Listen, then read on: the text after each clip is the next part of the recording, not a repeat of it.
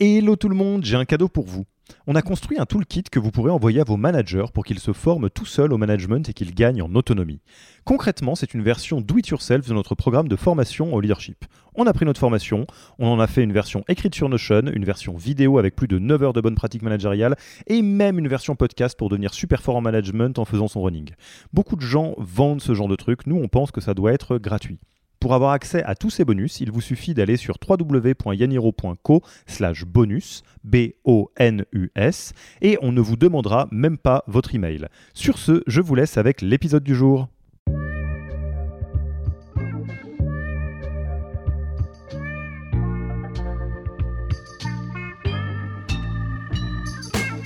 Bonjour et bienvenue dans le podcast du Human Factor.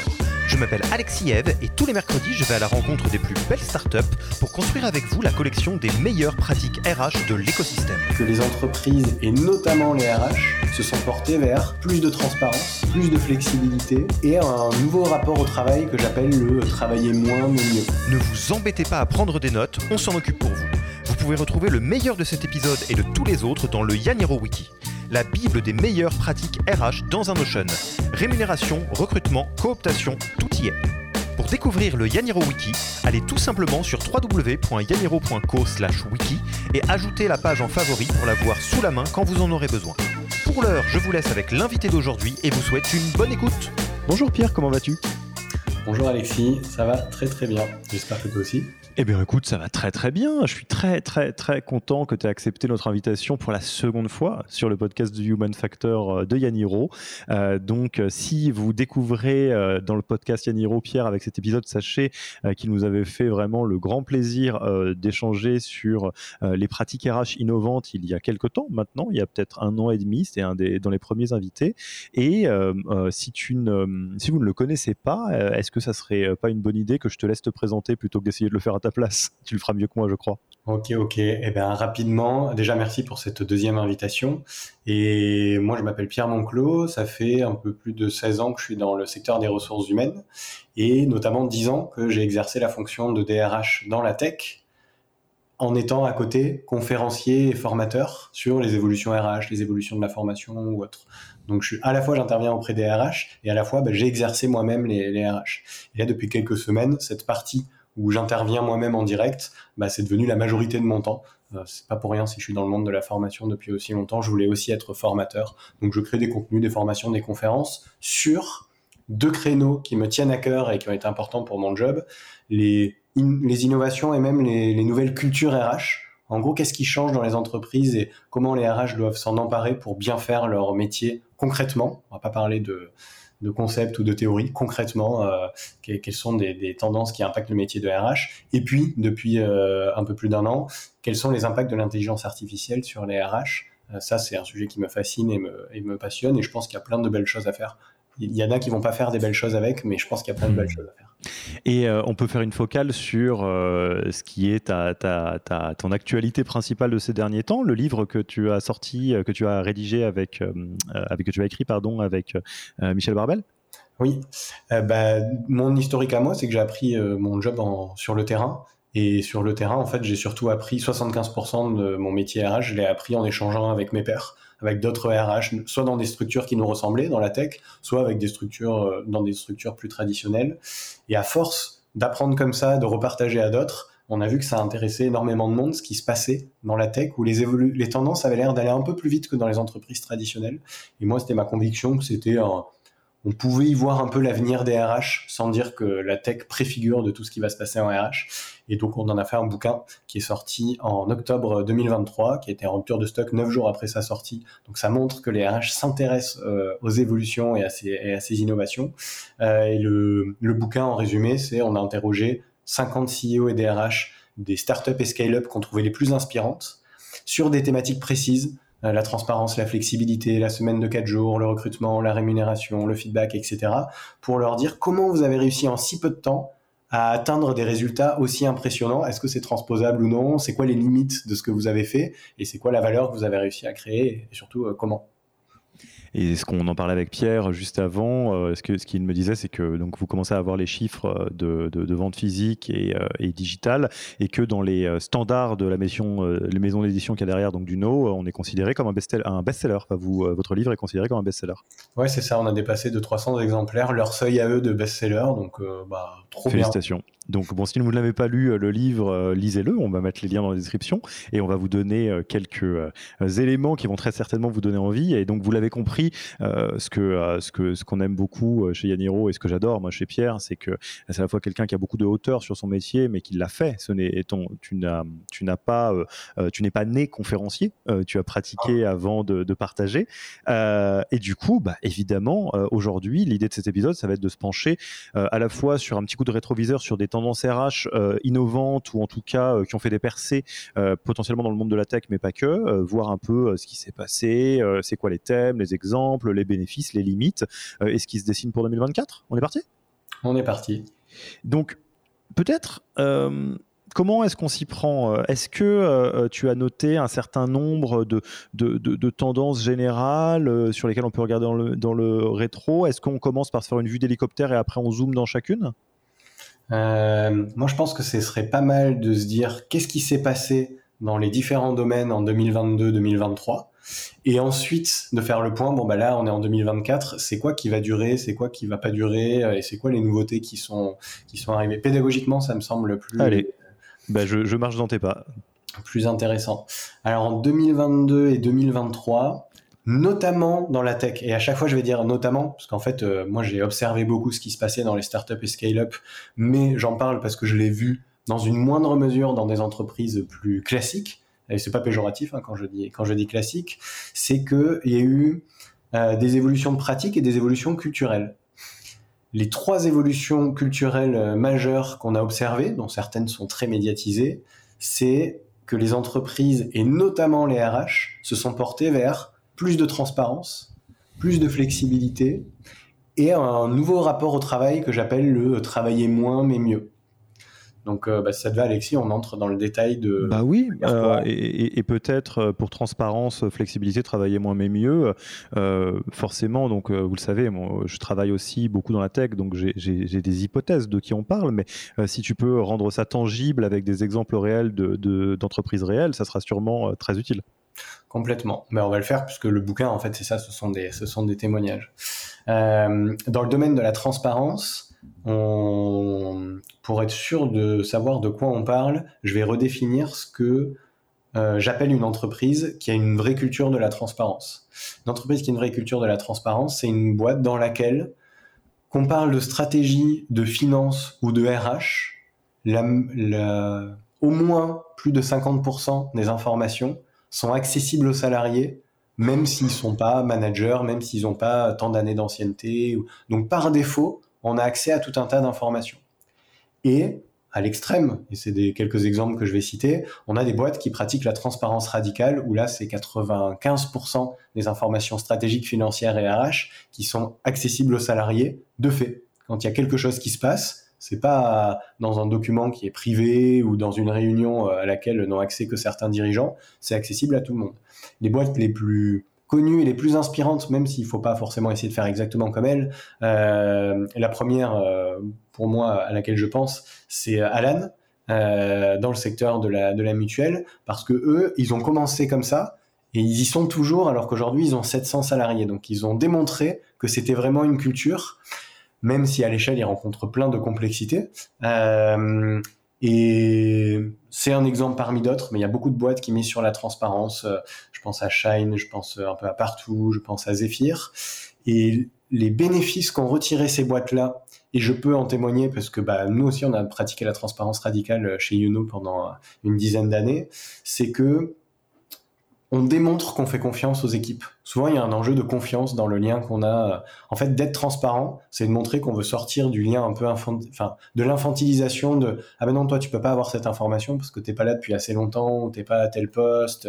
Ce qui, moi, j'ai toujours trouvé infantilisant dans mes précédentes expériences en tant que en tant que salarié. Euh, mais c'est pas l'objectif premier. L'objectif c'est pas de démontrer qu'on fait confiance. Par contre, c'est une conséquence qu'il faut pas qu'il faut pas sous-estimer. L'objectif premier, souvent, c'est de dire, bah en fait, on va déciloter l'information, on va responsabiliser tout le monde et on va se donner les moyens de faire moins d'erreurs et de progresser plus vite.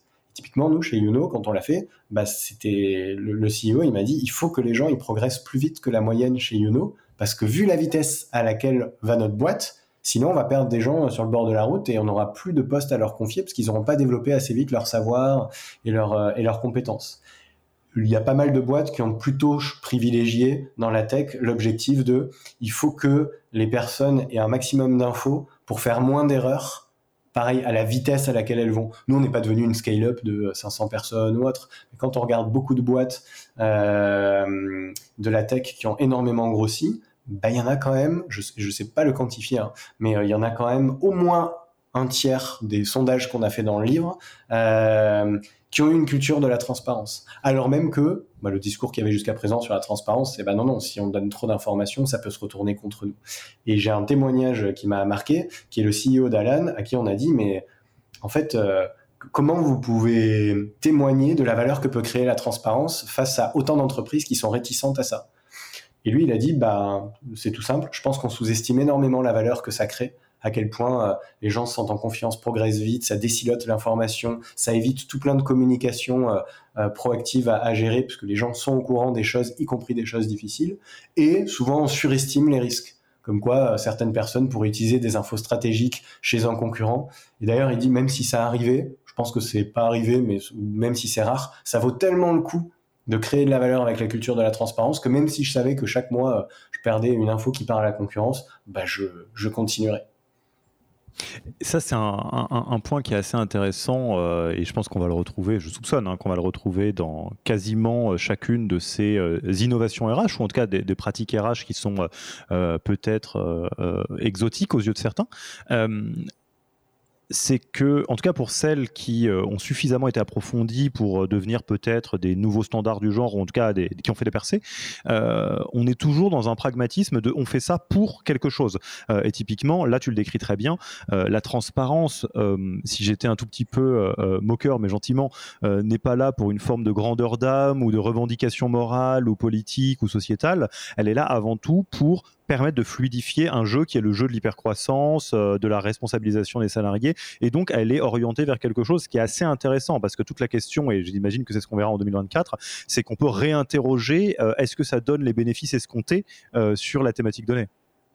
Ouais, et d'ailleurs, bah, pour celles et ceux qui nous écoutent et qui se disent, bah, moi je suis dans une boîte qui est pas très transparente, pas du tout, ou pas assez à mon goût, le, le, message n'est pas passé absolument à la transparence, mais regarder à quels endroits, en ajoutant un peu de transparence, ça peut créer de la valeur sur un sujet qui est important pour vous, que ce soit pour fidéliser les équipes parce qu'elles se sentent plus en confiance, pour décider euh, euh, les équipes parce qu'elles communiquent mal entre elles ou elles n'ont pas conscience. Euh, moi, dans mon précédent boulot, je bossais sur les risques psychosociaux et il y a un expert qui disait tout le temps la même chose en conférence et ça marchait, toutes les boîtes se reconnaissaient. Il disait les équipes marketing et les équipes commerciales, c'est les équipes souvent les plus en conflit dans les boîtes alors qu'elle devrait bosser la main dans la main. Et c'est là qu'il y a le plus de risques psychosociaux. Et quand il creusait, bah, l'une des raisons principales, c'est que chaque équipe ne réalisait pas à quel point c'était dur pour l'autre d'atteindre ses propres objectifs. Puis bah, vu qu'on est dans le même domaine, on remet la faute sur l'autre. Si on est dans une boîte où tout est transparent, c'est beaucoup plus facile d'avoir des situations où chaque personne est consciente des difficultés des autres équipes à pas atteindre les résultats quand ils sont pas atteints, de, de, réaliser les choses. Et donc, ça incite beaucoup plus à la construction, à la collaboration ou autre. Ça veut pas dire que c'est mécanique, mais ça y incite beaucoup plus. Donc, on, crée un terreau favorable à ça. Et c'est ça la valeur euh, qui est un peu dure à palper de la transparence. Et, peut-être deux mots là-dessus, euh, j'ai essayé de, de, garder un temps de parole pour chacun des sujets, parce qu'il y en a quelques-uns. Euh, de moi, ce que j'ai vécu, euh, deux mots. Le premier, c'est un des bénéfices de la transparence, notamment dans la phase actuelle euh, qui, est teintée un peu de récession économique, en tout cas dans la French Tech, euh, c'est euh, la responsabilisation, le fait de ne pas infantiliser. par exemple, j'ai observé dans les coachings de dirigeants qu'on fait, dans le temps qu'on passe avec les RH, que le fait de vouloir protéger les salariés en leur disant pas trop la réalité de ce qui pourrait se passer, comme un plan social ou un plan de sauvegarde de l'emploi ou, des choses comme ça, bah en fait, ça se retourne contre l'entreprise et, les, les RH et les, managers assez vite parce que ça fait des salariés qui vont avoir des attentes et des demandes des fois, ou juste des comportements qui sont déconnectés d'une réalité économique. donc typiquement, je caricature, mais on pourrait dire, bon, est-ce que je peux avoir 10% d'augmentation pour suivre l'inflation? Alors qu'en fait, dans les coulisses, on est en train de regarder si on va devoir se, couper la moitié, enfin 20% de l'effectif. Donc évidemment, là, la transparence, c'est quelque chose qui vient apporter une réponse directe à ça, de remettre un, un shoot de réalité pour tout le monde. donc là, c'est dans un cas un peu dur. Et un autre j'en profite parce que tu parlais de Shine. Euh, je vous renvoie à l'excellent épisode qu'on a enregistré avec euh, Manu Wagner euh, de Shine sur comment la transparence, au-delà du fait que c'est une intention, demande un peu de boulot pour qu'elle fonctionne, notamment sur la clarté. typiquement, il parlait de la transparence dans la rémunération et qui en réalité, si ce n'est pas connecté à une forme de clarté et une manière de rendre pédagogique l'information, ne fonctionne pas, paradoxalement. Bah, c'est vrai que, alors en plus tu as soulevé le sujet, on, va devoir parler d'autres sujets, mais de la transparence qui va jusque dans la rémunération. On va toucher à plein de sujets euh, humains euh, qu'on, euh, d'habitude on ne touche pas trop en entreprise. S'il y a au moins, s'il n'y a pas au moins un enjeu de clarté, voire même de, en fait, d'assumer ce qu'on fait et les limites de ce qu'on fait, bah, c'est impossible d'avoir une vraie confiance de l'équipe dans la durée, surtout quand ça va pas bien. Parce que là, on a parlé de transparence de croissance, mais on verra en 2024, il y a quand même des boîtes qui soit vont jusqu'au bout de la logique, soit font chemin inverse finalement. Donc on, ne se spoile pas, mais on se doute que tout ça c'est très mouvant. Euh, la flexibilité, tu en parlais. Euh, qu'en est-il? Si on regarde dans le rétro, euh, qu'est-ce qui s'est passé? Alors deuxième courant de la flexibilité, il, il, existait déjà avant le Covid, mais le Covid l'a accéléré et étendu à toutes les les entreprises dans des proportions euh, différentes, c'est la flexibilité qu'on propose aux collaborateurs sur leur temps et leur lieu de travail. Au début, le sujet, c'était le télétravail, mais en fait, c'est aller beaucoup plus loin et la tech est allée assez loin dans on peut aussi vous proposer des flexibilités sur les horaires, sur les congés. Donc vraiment sur le temps de travail, malgré l'encadrement extrêmement strict en dehors des forfaits jours, mais qui plaisent pas à toutes les startups, du droit du travail pour euh, la durée du travail. Et donc, il y a pas mal d'entreprises qui, là, au début, l'ont fait naturellement. Il n'y avait pas forcément un, objectif euh, très précis, mais euh, bah, quand c'est des boîtes qui se créent et qu'au début, il y a que deux, trois personnes et qu'on ne sait pas quel sera l'avenir de la boîte, on se met pas des contraintes horaires particulières ce qui peut poser des inconvénients parce qu'on peut bosser beaucoup trop. Euh, mais en fait, dans leur ADN dès le début, elles se sont constituées en, bah, s'il y a des moments où il y a plus de boulot, on bosse plus. S'il y a des moments où il y a moins de boulot, on bosse moins. Euh, pourquoi est-ce qu'on ferait autrement? Et ce qui est remarquable, c'est qu'elles ont gardé ces modèles en passant à des échelles, déjà en recrutant des salariés qui sont soumis au droit du travail, et en passant à des échelles de plusieurs centaines de personnes, donc pour faire collaborer aussi les gens alors qu'ils travaillent pas exactement aux mêmes horaires, pour respecter le droit du travail qui demande de contrôler les horaires de travail, de ne pas dépasser certains, euh, certains plafonds et de suivre s'il y a bien des plages horaires qui sont, qui sont respectées. Bah, la plupart des entreprises qui nous écoutent, si elles sont pas dans la tech, disent ah non c'est pas, c'est pas possible. Ce serait génial, mais c'est pas possible. Et ben là, on est un peu dans un paradoxe où nous, dans le bouquin, on a, on a interrogé, euh, on a fait une enquête sur 120 euh, startups à l'époque. Sur les 120, 75% considéré être dans les horaires flexibles. Donc les horaires flexibles, ça veut dire quoi? Il n'y a pas d'horaire de début ou de fin de, euh, de journée. On commence quand on veut et on finit quand on veut, mais c'est dans un état d'esprit particulier. C'est pas juste pour pouvoir euh, se la couler douce ou bosser beaucoup. Euh, c'est pour pouvoir avoir un bon équilibre et ne pas se prendre la tête entre guillemets sur des horaires je vais prendre l'exemple le plus simple, le fameux sujet euh, que j'ai fait moi dans ma précédente expérience, qui est ah bah j'ai une petite réparation, j'ai plombier qui doit venir chez moi, euh, bah s'il vient pour une demi-heure, je dois poser ma matinée parce que je peux pas démarrer ma journée de travail euh, plus tard.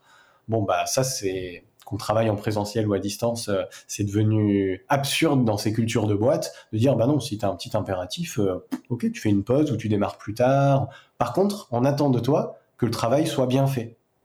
Et elles ont eu un rapport et en fait c'est un rapport au travail c'est pas un rapport aux horaires ou à l'équilibre pro perso qui a généré ça c'est qu'on s'intéresse plus à la qualité du travail qu'à la quantité.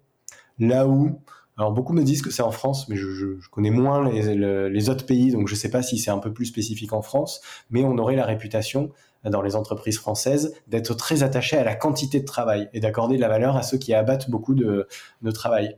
Et ben paradoxalement, c'est les startups dans lesquelles pourtant il y a des gens qui ont bossé énormément qui ont réussi à faire avancer le rapport à la qualité du travail plutôt que la quantité. Et d'ailleurs, bah, sinon, il y a plein de boîtes qui auraient coulé. Elles n'auraient pas réussi à faire des choses aussi extraordinaires si elles s'étaient pas souciées d'abord de la, de la qualité. Et ça a donné des horaires flexibles ou des congés. Alors les congés, on ne parle pas de congés flexibles, euh, c'est plutôt soit des congés illimités dans les cas extrêmes, soit on rajoute des congés où on a le droit de demander des congés supplémentaires qui sont payés sans vrai solde dans les boîtes parce que bah, si on a besoin de se reposer souvent et ou longtemps, la boîte considère que c'est important que les équipes puissent le faire pour euh, tenir la charge sur la durée, pour être fidélisés ou pour gérer leurs impératifs personnels, qu'ils soient jeunes parents, qu'ils soient proches aidants, qu'ils soient... En fait, peu importe la situation euh, des personnes.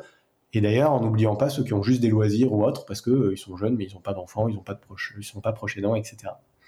Ce qui, est, très rigolo là, et après je serais très curieux d'avoir deux trois exemples euh, que, tu, as vus sur la flexibilité, c'est que euh, je m'étais jamais fait la réflexion, mais euh, quand on parle, c'est une hypothèse qui me vient. si c'est quelque chose qui a été accéléré ou approfondi par le milieu tech, je me demande si ça n'a pas à voir avec la relation qu'ont les entrepreneurs avec le temps de travail et la flexibilité eux-mêmes, au sens où les toutes petites structures, quand elles se créent, il y a une, une envie, alors des fois un fantasme, hein, parce que ça peut appeler, amener des effets de bord, euh, d'avoir une équipe où on est quote unquote tous entrepreneurs, un petit peu. Euh, des fois, ça se traduit par de la REM, hein, c'est-à-dire il y a des BSPCE, euh, des incentives à le faire. Et donc, de la même manière qu'un entrepreneur, par définition, gère son temps de travail un peu comme il veut, il commence quand il veut, il termine quand il veut. S'il veut bosser le week-end, il bosse le week-end. S'il veut se reposer beaucoup parce qu'il a tout donné, il peut. J'ai l'impression qu'il y a un petit mimétisme qui se crée. Bah, euh, clairement, et c'est pour ça que je dis c'est remarquable que ça se soit transposé dans une logique où après, ce sont des salariés dont c'était pas forcément le projet quand ils venaient rejoindre la boîte, mais ils ont trouvé ça, ça leur a plu évidemment parce que d'un point de vue confort de vie personnelle, c'est très bien. Euh, mais par contre, quand tu as dit ils peuvent bosser le week-end, euh, les bons entrepreneurs et les bons RH, ils ont quand même euh, vite aménagé ces systèmes parce que quand on a des gens passionnés ou qu'on travaille sur des sujets complexes et qu'il y a une tension de vitesse avec les levées de fonds et tout, bah, la dérive euh, très facile, c'est que les gens, du coup, bah, ils bossent euh, tard. C'est-à-dire que la flexibilité, ils l'utilisent non pas pour avoir un meilleur équilibre, mais pour essayer de faire ce qu'on leur demande qui est compliqué. Du coup, ils bossent plus. Et donc, euh, il y a pas mal de boîtes qui ont dû préciser dans leur charte, dans leurs notes, dans leur communication, de dire la flexibilité, oui, mais pas pour bosser plus. Donc on contrôle quand même que vous bossiez pas trop tard ou si euh, tel jour vous bossez un soir, on s'assure que sur la semaine, euh, en moyenne, vous bossez quand même euh, un nombre d'heures raisonnable et chaque boîte a choisi ces, sujets-là. Je parle même pas du droit du travail parce qu'en fait souvent les boîtes se disent si on regarde le droit du travail, là-dessus on pourra pas avancer. Et c'est pour ça que je dis que c'est un paradoxe, c'est un blocage, c'est qu'une inspection du travail qui débarque dans ces boîtes, euh, assez compliqué. Et j'ai pas d'exemple que je ne peux citer. Alors je peux citer ce qu'on a fait euh, chez Uno, parce qu'on a fait évoluer notre système depuis, mais j'ai pas de DRH qui ont accepté de témoigner sur les vrais horaires flexibles en me disant, bah, en fait, euh, ok, on le dit dans deux trois interviews rapidement, mais euh, ça colle pas vraiment avec le droit du mmh. travail en dehors des forfaits jours, et ça pourrait nous poser problème. Ok. Et euh, on va voir aussi, c'est à dessein que je parlais du, euh, du travail le week-end, qui est, alors pour euh, que je le, je le, précise, pour moi une mauvaise habitude hein, d'entrepreneur, de, de, travailler tout le temps, la hustle culture. c'est juste un comportement assez factuel pour des entrepreneurs, notamment des primo-entrepreneurs qui se lancent. on en reparlera sur comment ça évolue en 2024, parce qu'effectivement, si, on prend les limites de tout système, euh, les limites d'un mode du travail régi par des horaires, c'est le risque de présentéisme, euh, qui est quelque chose. Euh, c'est rigolo. Tu disais que tu t'étais pas tout à fait sûr de pourquoi est-ce qu'on disait ça sur la France. J'essaierai de retrouver l'étude, mais j'en ai lu une il n'y a pas très longtemps qui disait qu'effectivement à l'échelle européenne, il y a une particularité française qui est qu'on travaille plus et qu'on est moins performant à hauteur de, tout le pays confondu. ce qui est donc peut-être un effet de bord d'un présentéisme, c'est-à-dire on compte le volume d'heures plutôt que l'output, alors que là, ce qu'on est en train de décrire, c'est l'inverse, c'est euh, l'output plutôt que le volume d'heures. Euh, avec un effet de bord possible qui est, euh, évidemment, si on ne régule pas l'entrée, la sortie, les congés, et qu'on dit juste, bon, bah écoute, Alexis, Pierre, tu as un boulot, tu le fais, tu te débrouilles, et qu'on le monitore peu, il y a des vrais risques de dérive que de travailler beaucoup trop. Ouais, ouais, ouais. Ben, j'ai deux exemples concrets là-dessus. Sur les, congés, on a Aircall qui fait des congés illimités dans leurs entités qui sont basées aux États-Unis. Quand ils sont passés au congé illimité, ils ont eu un peu le classique qui est médiatisé. Les gens posaient moins de congés que quand ils avaient un solde. Pourquoi? Parce que bah, on n'ose pas trop, euh, on culpabilise quand les objectifs sont pas atteints, que les autres équipes bossent, alors que quand on a un solde, on sait que sinon on les perd. Et ils ont mené une petite enquête. En fait, ils ont juste vu que les managers posaient très peu de congés. C'est les managers qui ont commencé à faire ça. Donc, ils ont demandé aux managers de poser des congés. Et les équipes ont suivi, parce que là, il fallait moins d'assertivité pour oser partir en congé, puisque les managers se permettaient aussi de partir en congé. Ça, c'est l'exemple où ils ont pu le garder. Et puis, un autre exemple, il y a euh, Ignition Programme. Eux, ils ont testé ça en se disant, bah ouais, on veut que vous puissiez partir en vacances, vous reposer régulièrement et ou longtemps. Ils ont mis en place les congés limités. En fait, ils ont vu que c'était difficile pour euh, les équipes d'arriver à poser autant de congés que quand ils avaient un seul. Donc finalement, ils ont dit, on sort de cette logique qui est pas assez en phase avec la culture de notre boîte et de, nos salariés, et à la place, on, on repasse sur le congé, euh, sur le pardon, sur le congé, euh, juridique des congés. D'ailleurs, Alan a fait la, même chose. Et quand les gens veulent plus de congés, bah, ils ont juste à nous demander et on leur ajoute sur le solde s'ils ont besoin parce qu'il leur en manquait quelques-uns. Et du coup, on est sûr qu'ils en posent un minimum. Et puis un dernier exemple pour illustrer à chaque fois à quel point c'est difficile de transposer une pratique dans sa boîte sans l'adapter à sa culture, c'est euh, Open Classrooms qui faisait les congés illimités, ils ne les font plus aujourd'hui, et qui, comme d'autres boîtes, pour être sûr que les gens partent suffisamment longtemps l'été, ils rajoutaient une prime. Chez Open Classrooms, c'était 1000 euros pour inciter les gens à partir au moins trois semaines consécutives, parce que vu que les gens se disaient j'ai congé illimité, bah, ça crée la perception qu'ils n'avaient pas besoin de prendre des longs congés ou autre. Et donc, en fait, il faut. L'humain est un piège pour l'humain et les RH, il faut faire vachement attention à ça. Trop bien. Donc, c'est une très belle transition vers la troisième catégorie que tu nous as présentée, le travailler moins mais mieux. Oui. Alors, c'est ma catégorie préférée parce qu'on sort enfin d'un rapport euh, à la valeur travail. Moi, j'ai une conviction personnelle qui est euh, le travail, c'est pas une valeur. Euh, et ben il y a plein de boîtes qui, grâce à la technologie, l'évolution du travail, ont réussi à remanier leur organisation pour faire en sorte qu'on puisse atteindre les mêmes objectifs en moins de temps. Alors le symbole de tout ça, là, il y a tout le monde qui se dit, oh, on va parler de la semaine de 4 jours. La semaine de 4 jours, c'est un peu comme euh, la transparence des salaires par rapport à la transparence. C'est l'extrême et c'est le symbole de ce qu'on peut faire de la manière la plus aboutie, mais auquel il faut s'intéresser, parce que s'il y a des gens qui arrivent à faire ça, on pourrait faire au moins un tiers ou la moitié du chemin. Ça, c'est un symbole qui en fait euh, montre que beaucoup de boîtes ont réussi à, en optimisant leur organisation du travail, rendre un peu de temps aux salariés. Pour des bonnes ou pour des mauvaises raisons. Il y a des boîtes qui ont dit, euh, face à l'inflation, euh, ou à la concurrence des talents et des salaires dans la tech où il y avait eu des envolées pas possibles, bah nous on peut pas rivaliser financièrement. Donc on va dire si vous venez chez nous, vous aurez un peu plus de temps parce qu'on arrive à être extrêmement efficace. Donc on, réduit un peu le temps de travail, mais on garde les mêmes objectifs et vous aurez les, mêmes, les mêmes rémunérations. Et puis, les boîtes, donc là un peu plus connues comme Welcome to the Jungle, pour citer un exemple dans la tech, il y en a qui se sont dit, bah, en fait, si on repense vraiment le travail à l'échelle de toute l'organisation, on peut même regagner un jour de vie chaque semaine et on réduit le temps de travail en le passant à quatre jours. Je donne cette précision parce que dans le secteur public, et en plus, euh, visiblement, euh, ça va être un gros sujet en, 2024, puisqu'il y a eu pas mal d'annonces gouvernementales là-dessus. Euh, il y a d'autres pratiques qui tendent à compresser l'horaire hebdomadaire sur 4 jours. Et ça, c'est pas la même chose. Là, c'est pas on travaille moins mais mieux, c'est on travaille juste sur 4 jours, mais du coup, on a 4 journées très denses et après, on se repose pendant 3 jours si le jour off, c'est le, le vendredi. Ça, c'est un autre sujet. Il n'est pas vraiment comparable à celui que je décris.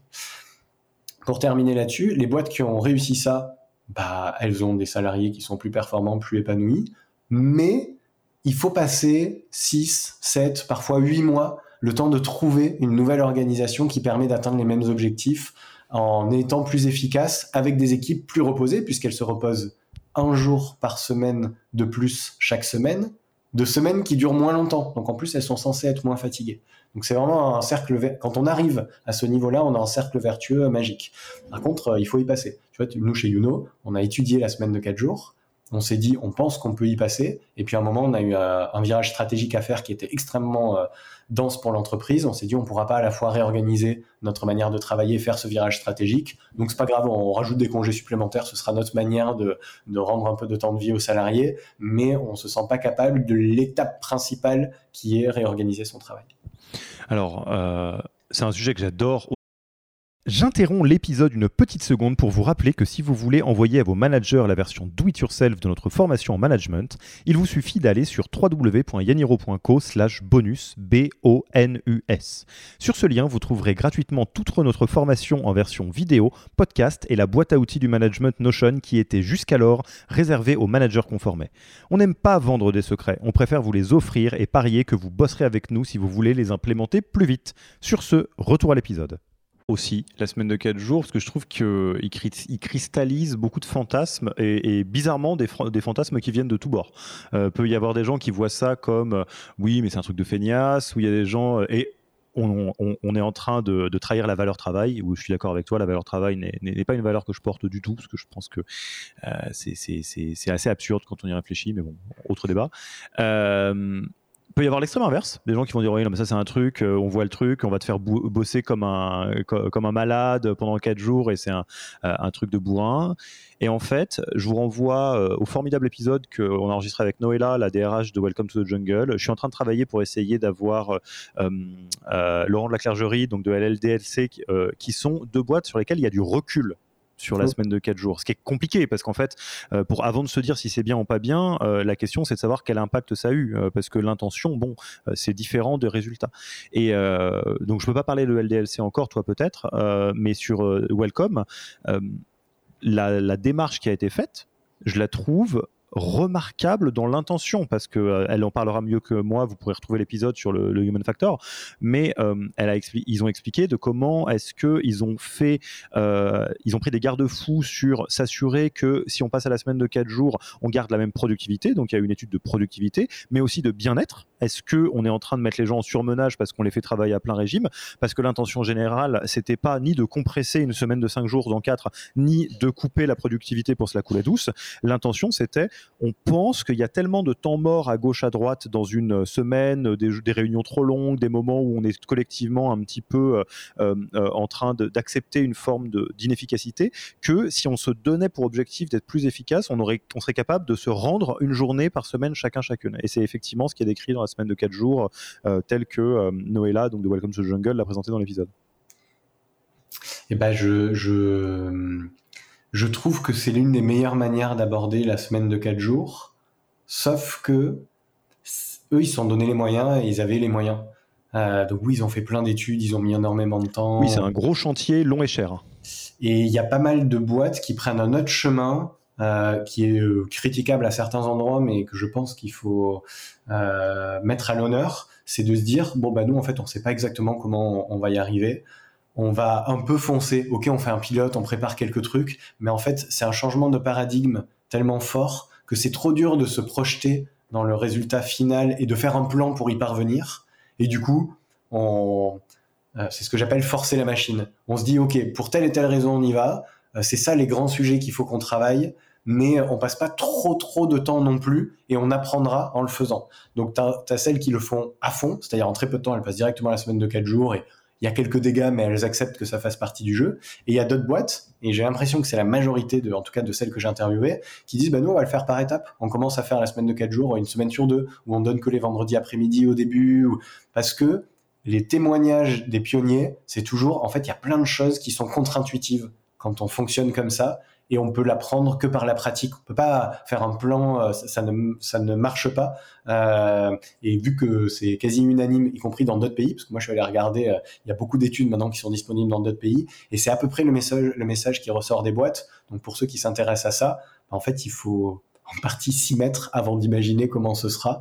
là où en RH on a plutôt l'envie de faire l'inverse. On a un objectif, on fait un plan, on regarde comment on l'atteint, puis on met en place les mesures. La semaine de 4 jours, c'est trop complexe pour que ça fonctionne comme ça, semble-t-il.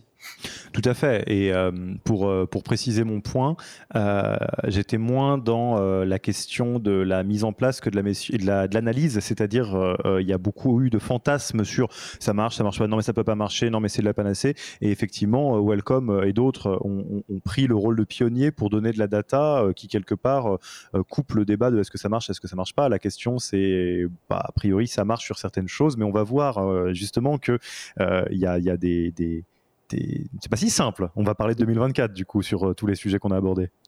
Exactement. Donc là sur ces prismes culturels, euh, en 2024, il y a des c'est intéressant et alors c'est dur d'avoir un avis objectif, mais euh, j'ai continué moi d'échanger avec beaucoup de beaucoup de boîtes. Il y a quand même des trucs qui se dessinent sur des tendances qui ont l'air de durer et de s'étendre aux boîtes plus traditionnelles et des tendances euh, où on se demande, euh, enfin il y a un peu la moitié qui revient en arrière, l'autre moitié qui campe sur ses positions, euh, et euh, bah, c'est passionnant de découvrir pourquoi, parce qu'en fait euh, toutes les boîtes sont concernées par ça. Si on commence par la...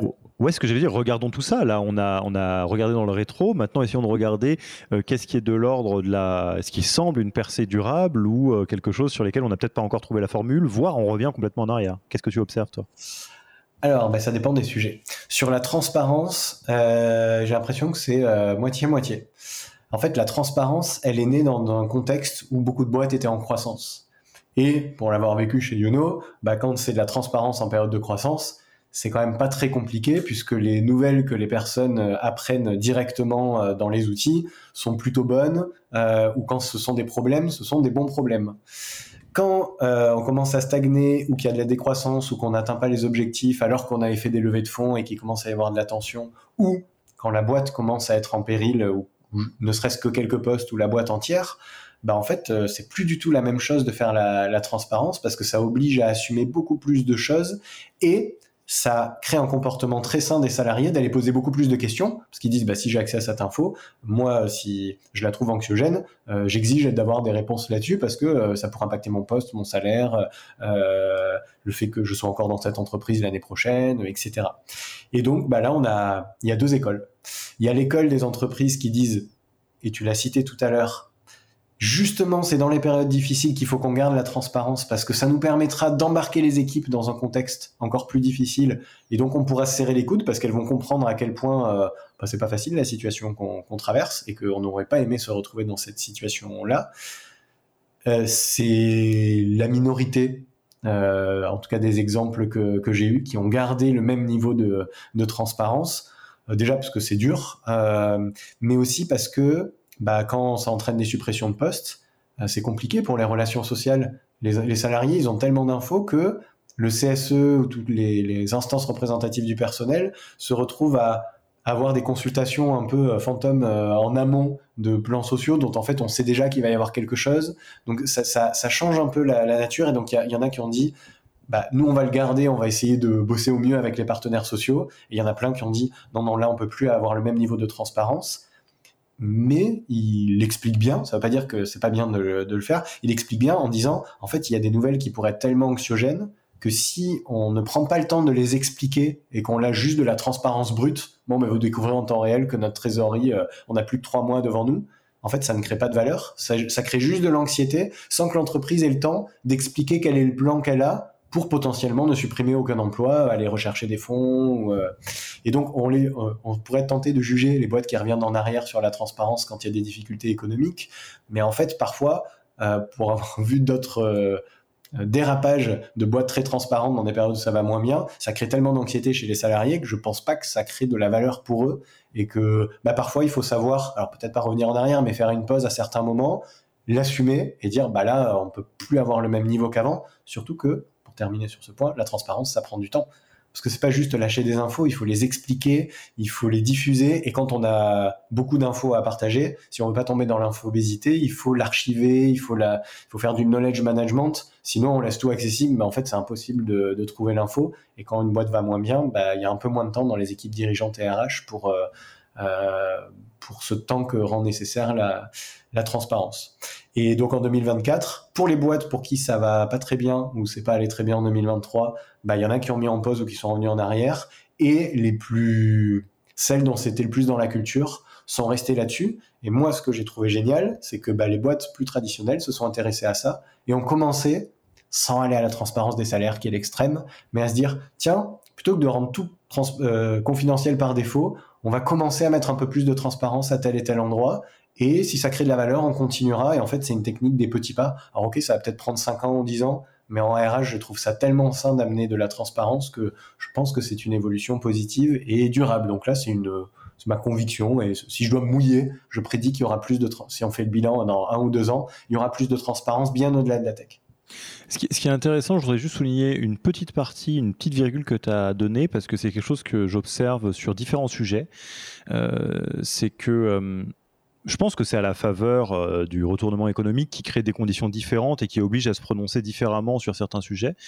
sur le sujet de la transparence, mais comme d'autres, j'ai l'impression qu'on commence doucement à, sortir euh, d'une évaluation euh, morale ou appréciative de est-ce que c'est bien, est-ce que c'est pas bien, de regarder ça comme euh, quelque chose qui peut avoir un intérêt et un impact, mais pour une certaine implication. Pourquoi je te parle de ça? Parce que la transparence, on peut avoir un fond de discussion sur est-ce que c'est bien, est-ce que c'est pas bien, et encore une fois presque morale, politique, sociétale.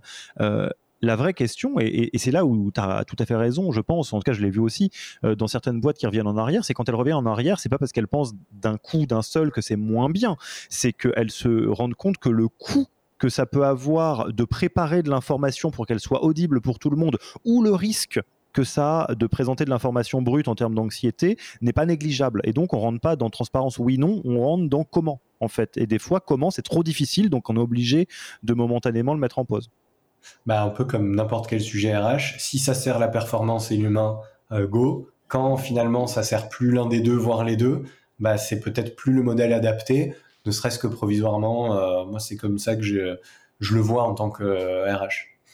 Euh, donc ça, c'est la transparence. on est sur le sur un, l'avenir nous le dira, une conviction de ta part. moi, je, j'écoute religieusement.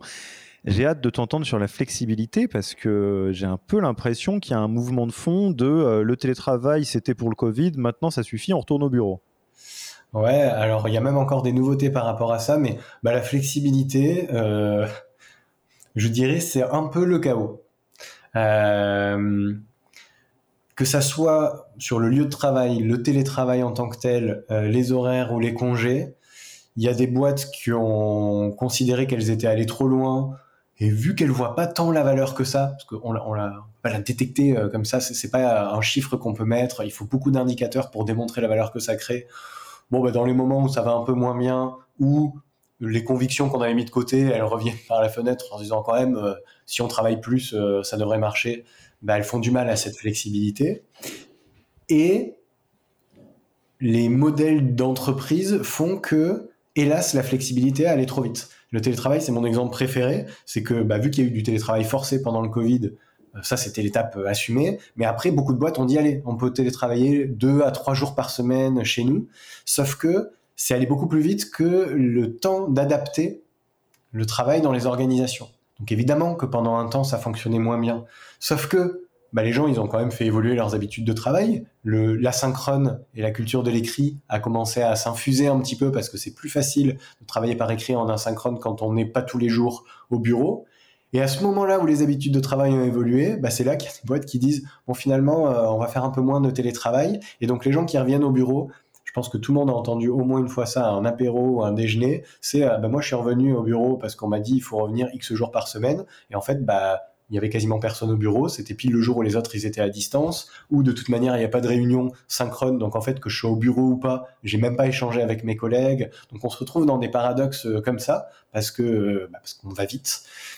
Mais maintenant que j'ai dit ça, il y a quand même plusieurs experts du travail et, de la tech à la Silicon Valley, où souvent on a des tendances qui finissent par arriver en France, donc moi j'aime bien regarder ce qui s'y passe, qui disent 2024, ce sera l'année de la fin du retour au bureau. Parce qu'en fait, on a eu trop, soit de situations absurdes comme je viens de décrire, soit de communication qui était, mais alors, euh, on ne peut plus maladroite. Je crois que la dernière en date que j'ai, c'est celle de, euh, du DG de, je crois que c'est L'Oréal au forum de Davos, qui a dit que le télétravail, les télétravailleurs, ils n'avaient pas de créativité, pas de patience, et j'ai oublié le troisième adjectif. En fait, c'était un jugement sur les télétravailleurs alors qu'ils ont du télétravail dans leur, dans leur entreprise. Et tous ces jugements-là, à un moment où bah, les équipes sont moins engagées, cherchent du sens, cherchent de la reconnaissance, et elles retrouvent un discours qui a l'air hyper euh, traditionnel, bah, ça, ça, ça, peut pas marcher. Donc là aussi, si je dois me mouiller, moi au vu de ce que je vois dans les boîtes, et euh, on n'est que début 2024, mais je pense que euh, bon, il y en a qui vont se chercher encore pendant un moment, je sais pas les quantifier, mais il y a des boîtes qui vont dire en fait le retour au bureau, on n'arrive pas à assumer ou à justifier ce qui fait qu'on peut faire revenir les gens au bureau et ça nous coûte tellement en engagement, en attraction, en fidélisation qu'on va un peu comme un balancier. On avait fait, je sais pas, quatre jours de télétravail. Là, il y en a plus que deux. Bah, peut-être qu'on va passer à trois parce que le retour au bureau, il est, il passe pas et notamment dans les boîtes dans lesquelles c'était une décision de la direction que le RH a subi, où on lui a dit bon bah c'est bon, on a décidé en codir que tu y sois ou pas, cher RH, qu'on on faisait une politique de retour au bureau. Euh, bon bah tu nous déploies ça, hein, parce qu'il faut trouver des bonnes communications, des bons messages, une organisation, les bureaux. Euh. Bon bah évidemment que les RH euh, qui sont dans ces dispositions, ils n'ont pas pu faire du bon boulot, parce que là il y a personne qui assume. Euh, c'est dans ces situations. Et souvent, d'ailleurs, les RH sont pas d'accord pour discuter euh, souvent en privé avec eux. Et moi, si on m'avait demandé ça, ben, j'aurais dit, ben, je, peux, peux, pas en tant que RH faire ça euh, si vous n'assumez pas ou si vous m'expliquez pas. Donc voilà les. Là, j'ai moins de, de, grosses tendances, mais il y a des axes qui vont se développer. Je pense qu'il y a pas mal de boîtes qui vont faire le retour au télé. Je sais pas si on pourra parler de retour au télétravail, mais pas à plein temps, parce que les modèles euh, pour finir là-dessus, euh, tu vois, Alan, ils ont regardé, parce qu'ils font du télétravail depuis longtemps, 75% euh, des top performers chez Alan sont des personnes qui ont un bon équilibre entre télétravail et présentiel. C'est pas les gens en full remote, c'est pas les gens qui viennent le plus au bureau. J'ai, je suis hyper curieux de voir ce que ça va donner. si je, je, je, ne suis pas la, la, star de cet épisode, mais j'ai très envie de mouiller la chemise quand même sur les paris. Euh, je parie comme toi. En fait, je, je pense que il euh, n'y a pas de retour arrière possible. En fait, euh, en deux mots, hein, je vais vraiment pas rester très longtemps parce que j'aimerais entendre les, les tes, tes, analyses ou en tout cas ce que tu vois ou ce que tu imagines, ce que tu soupçonnes qui va se passer sur la suite. Mais collectivement, euh, par les confinements à l'échelle mondiale, on a tous vécu ce que ça veut dire la flexibilité. et il n'y a aucune personne qui s'est retrouvée loin de ça, à part les métiers qui sont des métiers de terrain pur et dur je pense que collectivement, il y a beaucoup de personnes qui se sont rendues compte de ce que ça ouvrait et de l'absurdité de certaines choses qu'on a vécues, comme euh, sans les remettre en question, du type euh, ce que tu disais, c'est-à-dire si je veux euh, ouvrir à mon plombier un vendredi matin, je dois poser ma demi-journée et d'autres trucs. c'est quelque chose qui ne peut pas être annulé, donc tout le monde l'a vu collectivement. Je pense que si tu vas encore un cran plus loin, il y a hum, la seule manière de, faire pencher la balance du côté de l'employeur et pas des employés, euh, ça serait euh, qu'on soit dans des conditions dans lesquelles euh, la peur du chômage est telle que, en gros, l'employé tape du point sur la table en disant c'est nos conditions à prendre ou à laisser. Si t'es pas content, va aller pleurer au chômage. La vérité, c'est que moi, je suis de la génération de 88, hein, donc j'ai 36 ans les générations plus jeunes ont moins peur du chômage que la génération dont je fais partie, au sens où il y a une génération plus entrepreneuriale, plus on va se débrouiller, on va trouver un truc, on va faire euh, du slashing, des choses comme ça. Euh, donc c'est pas une crainte qui est suffisante. typiquement, euh, pour parler de quelque chose qui est très précis, j'ai beaucoup d'amis qui sont devs. les amis, et donc qui ont vécu le télétravail et qui sont donc dans des métiers en tension dans lesquels ils sont plutôt recherchés, une offre qui n'a pas de télétravail ne la regarde pas parce que c'est pas possible. C'est bah non, je vais pas euh, passer à côté de mon entraînement marathon que je fais le midi euh, sur mon temps de travail, etc. Et je rajouterai un dernier truc qui est plus l'œil du coach euh, sur le côté effectivement le retour au télétravail. Je suis, tu rejoins. un truc qui est un grand classique dans les théories du changement, les crises, des choses comme ça, c'est que quand il y a des grands changements d'air, ce qui est évidemment le cas dans lequel on est d'une manière ou d'une autre, euh, souvent beaucoup de gens vont fantasmer le fait qu'il y a eu une panne, alors qu'en fait c'est pas une panne, c'est une crise. La panne, ça sous-entend qu'on va pouvoir revenir à ce qui était avant. Euh, à savoir, euh, bon bah voilà, on a eu quelque chose qui s'est passé avec le Covid, maintenant, allez hop, on revient à comment c'était avant. Ça n'arrivera jamais. historiquement, on ne revient jamais à ce qui est avant, on arrive à créer autre chose. Est-ce qu'il y a eu des dérives du télétravail ou des choses qui sont mal dégrossies parce qu'on l'a fait en précipitation? Oui, très probablement. Mais en tout cas, retour à bon, bah, la vraie vie, c'est au boulot, la valeur travail et tout ça, moi, j'y crois pas une seule seconde. Et eh ben, complète, alors, complètement en phase, mais tu le dis tellement bien que c'est vrai que je n'avais même pas formalisé que je suis convaincu qu'on ne reviendra pas comme avant, sauf peut-être dans quelques boîtes exceptionnelles où ça euh, euh, ça marche pas avec leur modèle, mais c'est bien dit. Merci beaucoup. Et, donc, bah, le fameux, euh, le, troisième, le, le, travailler moins mais mieux, comment ça, comment ça bouge tout ça? Euh, alors, le travailler moins mais mieux, moi j'avais vraiment l'impression des fois de faire des interventions, on me prenait pour un bisounours quand je parlais de la semaine de 4 jours euh, il y a encore euh, allez, quelques mois, mais surtout il y a un an. Au-delà de la médiatisation du sujet, maintenant déjà on peut voir qu'en dehors de la tech, il y a plein de secteurs qui s'y testent. Et, pas les, et tous les secteurs, on me disait ouais mais ça c'est pas transposable, il y a des EHPAD, il y a la police, il y a des collectivités locales, municipales, il y a des petites villes, il y a la ville de Lyon qui va prolonger Alors ils ont comprimé, hein, c'est pas la semaine euh, de 4 jours où ils ont réduit un peu le temps de travail et tout, mais c'est quand même un bon pas vers ça parce que ils se doivent d'essayer d'être plus efficaces parce que sinon ils vont faire des horaires pas possibles du lundi au, jeudi. Donc tout plein de secteurs ou de métiers pour lesquels on s'est dit peut-être ça va pas être possible, en fait sont en train de tester ça. À date, on est à plus de 4000 entreprises en France qui sont à la semaine de 4 jours. Et comme on le disait tout à l'heure, moi je dis que ça c'est que le, la face euh, visible de l'iceberg de tout plein d'autres boîtes qui ont trouvé d'autres manières de rendre du temps en arrivant à faire travailler moins mais mieux les équipes. Et ce phénomène, il est amplifié puissance 10, parce qu'on ne peut pas faire un podcast RH sans parler d'IA euh, euh, aujourd'hui, bah, c'est le moment où je parle de l'IA. L'IA en plus, avant, parce que la semaine de 4 jours est arrivée avant l'IA. Et donc, je, crois que c'est, euh, ah, je sais plus si c'est Bill Gates ou le DG d'une banque qui a dit que avec l'IA, d'ici peu, on pourrait faire la semaine, euh, nos enfants pourraient faire la semaine de 3 jours. Euh, qu'on y croit ou pas, moi je suis convaincu que ça va aller dans ce sens. L'IA va tellement nous aider en productivité qu'on va se retrouver à faire le travail qu'on fait aujourd'hui en moins de temps. Sauf que toutes les boîtes ne disent pas, bah, dans ce cas, on va travailler moins. C'est pas parce qu'on travaille mieux qu'on devrait travailler moins. Et là, bah, il y a trois types de boîtes. Et je vais essayer de donner des tendances que j'ai vues dans la tech, dans les boîtes traditionnelles. Je, je connais moins ce, ce monde-là. Mais il y a les boîtes qui disent, bah, si on arrive à travailler mieux, bah, travaillons encore plus. On va délivrer encore plus. Il y en a d'autres qui vont dire bah non, on vous rend du temps parce que on considère que c'est important ou parce qu'on veut vous attirer, vous fidéliser. Donc euh, on fait la semaine de 4 jours, on vous donne plus de congés ou vous partez plus tôt tous les jours, peu importe, mais on vous rend du temps. Et il y en a d'autres qui disent bah en fait personne n'avait de temps pour bosser sur d'autres transformations en parallèle, dont par exemple la transition écologique sur laquelle tout le monde veut s'impliquer, mais on n'a jamais le temps. Et du coup, il y a des boîtes qui se positionnent là-dessus. Dans la tech, j'observe que on est plus dans la tendance on vous rend un peu de temps euh, quand c'est pas la crise, on vous rend un peu de temps. La transition écologique, j'en parle, mais j'ai l'impression que c'est euh, un ordre de grandeur, c'est moins de 5% des boîtes qui disent ce temps gagné, on le passe sur la transition euh, écologique. Normalement, c'est intégré déjà dans le, dans le temps de travail quand il y a des boîtes qui passent du temps à, à, bosser dessus. Et celles qui disent bon, on va travailler encore plus restent encore minoritaires mais parce qu'on n'est pas à des gains déjà de productivité euh, de suite qui ont, qui ont explosé. Je pense que euh, ça, c'est la partie euh, qui va gonfler, gonfler, mais qu'on verra pas trop dans les médias parce que, à moins que ça soit mal assumé par un dirigeant, ils vont pas communiquer là-dessus. Ils vont juste dire, bah, on change nos objectifs, on change la manière de travailler, et vu qu'on travaille mieux, bah, on va arriver à produire plus. Ce qui est ce qui s'est fait dans la plupart des entreprises. Si on regarde ne serait-ce que les 20 dernières années, on a déjà amélioré notre manière de travailler. Il n'y a pas beaucoup de gens qui travaillent moins qu'avant. Donc peut-être qu'il va se passer la même chose euh, euh, à l'ère de, de l'IA. Moi, pour terminer et me mouiller un peu, je pense que la semaine de 4 jours euh, pourrait faire un boom en termes d'expérimentation. Est-ce que toutes les boîtes vont y rester? J'en sais rien.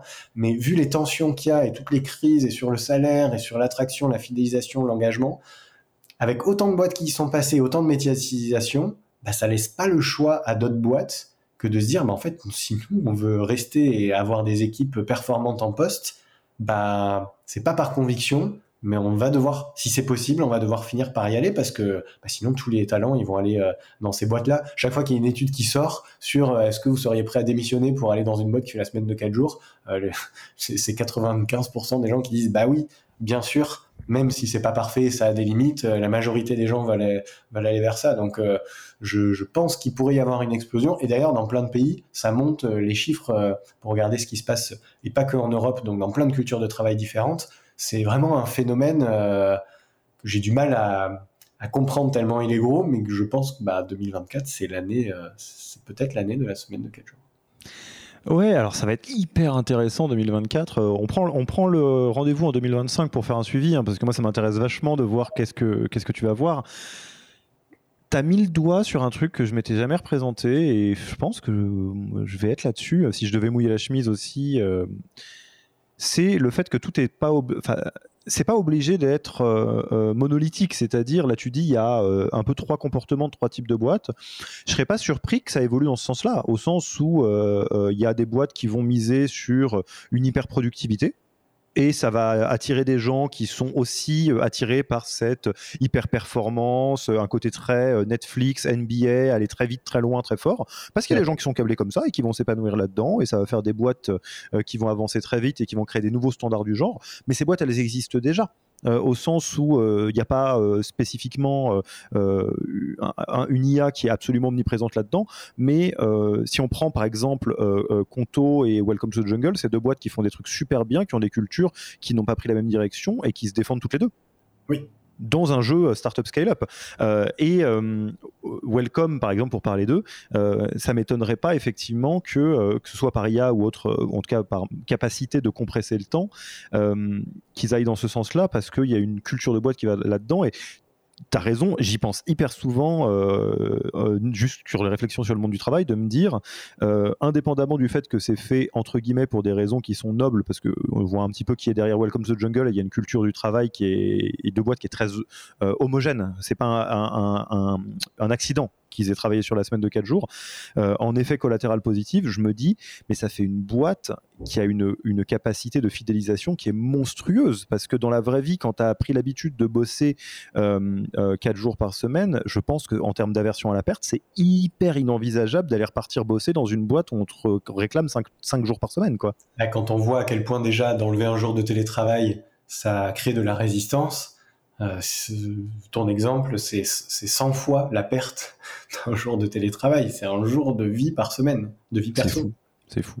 Bon, bon, en tout cas, euh, merci beaucoup pour ce décryptage à la fois de ce qui s'est passé dans le rétro et de ce qui a l'air de se passer. Et je note que euh, Pierre, se, euh, Pierre se, se, mouille. Il ne, il, ne conseille, il, ne, il ne reste pas juste descriptif.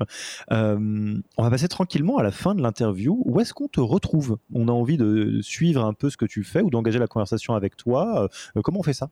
Sur LinkedIn, 100% de ce que je fais est sur LinkedIn, c'est devenu mon, mon canal principal, c'est plus simple. Trop bien. Monclos, M-O-N-C-L-E-S. Euh, je demande d'habitude quel livre, podcast ou blog tu recommanderas aux auditeurs. Là, ça serait euh, dommage de ne pas recommander ton livre. Tu redonnes les références, le titre et les auteurs? Ouais, euh, bah écoute, ça s'appelle Quand les startups scale up et Licorne réinvente les RH aux éditions Duno. Et il est dispo, bah, Duno, c'est ça la magie avec eux, c'est que c'est dispo dans la plupart des librairies en France et dans les pays francophones. Trop bien. Et enfin, euh, tu connais la, tradition euh, de passage de relais. Euh, qui est-ce que tu aimerais entendre derrière le micro de ce podcast? À qui est-ce que tu passes la main pour un prochain épisode? Alors moi, une personne que j'aimerais entendre, elle s'appelle Kevin Bouchareb. Il est, alors attention, son nom de poste est, long, mais il est HR Strategy and Transformation and Future of Work Director chez Ubisoft. En gros, la moitié de son temps, il bosse sur l'évolution du travail chez Ubisoft et l'autre moitié de son temps, il regarde le future of work globalement dans le monde, comment ça évolue pour anticiper ce qui va se passer chez Ubisoft. Et la manière dont il partage ce qu'il apprend, euh, bah tu vois, là, nous, on a essayé de faire quelques prédictions et tout. Lui, j'ai l'impression qu'il sait déjà comment ça va se passer dans trois ans. Alors peut-être qu'il se trompe. Est hyper intéressant sur ces sujets et sur les écarts générationnels qui se creusent on atteint un pic en 2024 et les conséquences que ça peut avoir sur les travails dans les entreprises, que ce soit dans la tech ou les boîtes plus traditionnelles. Écoute, Kevin, de deux choses l'une, euh, tu es l'élu du cœur de Pierre en termes de euh, compétences RH ou de personnes euh, qu'il aimerait entendre, et, ce n'est pas rien. Et en ce qui me concerne, bah, je serais ravi de t'entendre, de t'inviter, sachant qu'en plus de ça, alors n'hésitez pas à me le faire savoir sur LinkedIn aussi, c'est probablement là où c'est le plus facile d'engager la conversation, mais je suis assez friand sur ce podcast qui a maintenant plus, du, plus de 100 épisodes, de venir aller tester des choses un peu différentes. et typiquement, même si on a beaucoup travaillé dans le milieu Startup Scale-up français, une boîte comme Ubisoft a fait des choses formidables et continue d'en faire. Donc moi, je serais très content à l'idée d'ouvrir euh, à ce nouveau type d'épisode. Euh, écoute, c'était un plaisir, Pierre. Euh, je, ne, je ne cache pas euh, la grande joie que j'ai à échanger avec toi euh, sur ce sujet et tous les autres. Et, tu es toujours le bienvenu. si tu veux être un, invité récurrent annuel du podcast, ta place est évidemment bien gardée. Et écoute, je te remercie beaucoup pour ton temps et puis pour tout ce que tu as pu faire pour l'écosystème RH avec ce bouquin avec Michel. Et puis, je te dis à la prochaine. Ben, merci beaucoup, Alexis, et à la prochaine. Salut. Ciao. Merci d'avoir écouté cet épisode. Pour mettre en place tout ce que vous venez d'apprendre, n'oubliez pas de vous connecter sur le Yaniro Wiki. Allez tout simplement sur www.yaniro.co/wiki et ajoutez la page en favori pour la voir sous la main quand vous en aurez besoin. Et à mercredi prochain pour un nouvel épisode. Merci d'avoir écouté cet épisode. Petit rappel, si ce n'est pas encore fait, pour accéder à notre formation en management dans sa version gratuite, il vous suffit d'aller sur www.yaniro.co bonus, B-O-N-U-S. Vous y trouverez gratuitement toute notre formation en version vidéo podcast et la boîte à outils des meilleures pratiques du management dans un Notion récapitulatif. Et on ne vous demandera même pas votre email. Profitez bien de cette formation gratuite, envoyez-la à tous vos managers et à mercredi prochain pour un prochain épisode.